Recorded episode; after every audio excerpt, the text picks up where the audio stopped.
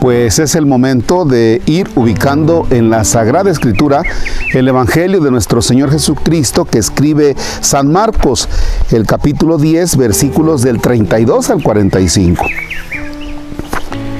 En el nombre del Padre y del Hijo y del Espíritu Santo. Jesús y sus discípulos iban de camino subiendo a Jerusalén y Jesús se les iba adelantando los discípulos estaban sorprendidos y la gente que lo seguía tenía miedo. Él se llevó aparte otra vez a los doce y se puso a decirles lo que iba a suceder. Ya ven que estamos subiendo a Jerusalén y el Hijo del Hombre va a ser entregado a los sumos sacerdotes y a los escribas. Van a condenarlo a muerte y a entregarlo a los paganos. Se van a burlar de él Van a escupirlo, a azotarlo y a matarlo, pero al tercer día resucitará. Entonces se acercaron a Jesús Santiago y Juan, hijos de Zebedeo, y le dijeron, Maestro, queremos que nos concedas lo que vamos a pedirte. Él les dijo, ¿qué es lo que desean? Le respondieron, concede que nos sentemos uno a tu derecha y otro a tu izquierda cuando estés en tu gloria. Jesús le replicó, no saben lo que piden. ¿Podrán pasar la prueba que yo voy a pasar y recibir el bautismo con que seré bautizado? Le respondieron, sí podemos. Y Jesús les dijo, ciertamente pasarán la prueba que yo voy a pasar y recibirán el bautismo con que yo seré bautizado. Pero eso de sentarse a mi derecha o a mi izquierda, no me toca a mí concederlo. Eso es para quienes está reservado. Cuando los otros diez apóstoles oyeron esto, se indignaron contra Santiago y Juan. Jesús reunió entonces a los doce y les dijo, ya saben que los jefes de las naciones los gobiernan como si fueran sus dueños, y los poderosos los oprimen. Pero no debe ser así entre ustedes. Al contrario, el que quiera ser grande entre ustedes, que sea su servidor. Y el que quiera ser el primero, que sea el esclavo de todos, así como el Hijo del Hombre, que no ha venido a que lo sirvan, sino a servir y a dar su vida por la redención de todos. Palabra del Señor. Gloria a ti, Señor Jesús. Bien, mientras que el discurso de Jesús es el de la pasión, o sea, les va diciendo a los apóstoles lo que va a pasar y es muy claro Jesús. O sea, no hay manera de que se puedan confundir. Es muy claro, dice, oigan, ¿ya saben lo que va a pasar? Pues que me van a escupir, me van a crucificar, voy a morir y voy a resucitar. Eso es lo que está planteando Jesús. Eso es lo que les está clarificando para que no haya duda. Y se acercan estos dos hermanitos, se acercan ellos dos y le dicen, oye Señor, este, tenemos una petición, como quien dice, pobre de Jesús está con un asunto y los otros salen con su tonterita. Santiago y Juan, necesitamos sentarnos uno a tu derecha y el otro a tu izquierda. No, hombre, pues eso es lo que lleva Jesús a que los llame, a que los reúna y que les diga, ya saben que los jefes de las naciones los gobiernan como si fueran sus dueños. Y los poderosos las oprimen.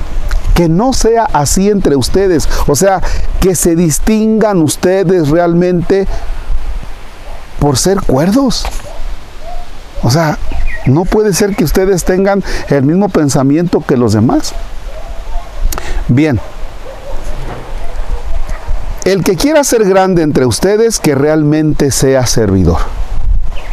El que quiera ser grande entre ustedes, que realmente sea servidor. Bien, estamos en el tiempo de campañas electorales. Y miren que le pensé para decir esto porque porque yo sé que más de uno se va a incomodar con lo que digo incluidos algunos amigos que tengo que andan por ahí buscando eh, algún cargo de elección popular. Bien, ¿qué es lo que te motiva a ti como candidato de un partido? Tú que eres católico, tú que eres católico, y que andas ahorita recorriendo calles y hogares de veras que de manera sorprendente. ¿Qué es lo que te motiva? ¿Realmente quieres ser servidor? Esa es la pregunta a ti que eres católico. Y a nosotros, la mayoría, los electores, ¿realmente tú vas a votar por alguien que, que tú dices, caramba, este transpira que va a ser servidor? ¿Realmente? Porque de lo contrario, estamos perdidos. ¿eh? Yo veo con, con cierta tristeza a, los momentos que vivimos donde hay, vaya, agresión para con el otro. Oye, tranquilo, ¿por qué agredes al otro? O sea, ¿qué pasa si pierdes? Es que, es que tengo que hacer que el otro pierda para que yo sea servidor. Y no me importa pasar sobre su dignidad como persona. Oye, espérate, ¿qué onda? O sea, ¿se va a acabar el mundo si pierdes? El que realmente quiere ser servidor sabe que esto viene de Dios y que debe hacer las cosas de manera limpia, ¿no? Ahora, ¿cuándo fue la última vez que tú como candidato te paraste en la capilla del Santísimo Sacramento y platicaste con Jesús a tal grado de decir, Señor, quiero ser servidor, ayúdame? En el caso de que yo me esté refiriendo a ti, candidato católico. ¿Cuándo fue la última vez que delante de Dios dijiste, quiero ser servidor? Y lo que sea, pero sin que realmente vaya a agredir al otro, ¿ya? Y a nosotros los electores nos toca realmente discernir. Primero, nos toca que realmente hagamos conciencia sobre nuestro voto, a quién se lo vamos a dar. Y segundo, que sepamos discernir quién efectivamente va a ser servidor. ¿Ya? Pues este texto, perdón que lo jale de esa manera, pero fíjense, los jefes de las naciones los gobiernan como si fueran sus dueños. Hey, ningún jefe de nación, ningún jefe de Estado, ningún gobernante es dueño de un pueblo es administrador. Le toca en ese momento servir, pero no ser dueño. Dios nos ayude. Padre nuestro que estás en el cielo, santificado sea tu nombre. Venga a nosotros tu reino. Hágase tu voluntad en la tierra como en el cielo. Danos hoy nuestro pan de cada día. Perdona nuestras ofensas como también nosotros perdonamos a los que nos ofenden no nos dejes caer en tentación y líbranos del mal. El Señor esté con ustedes.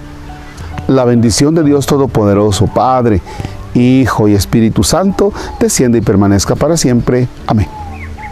Excelente jornada.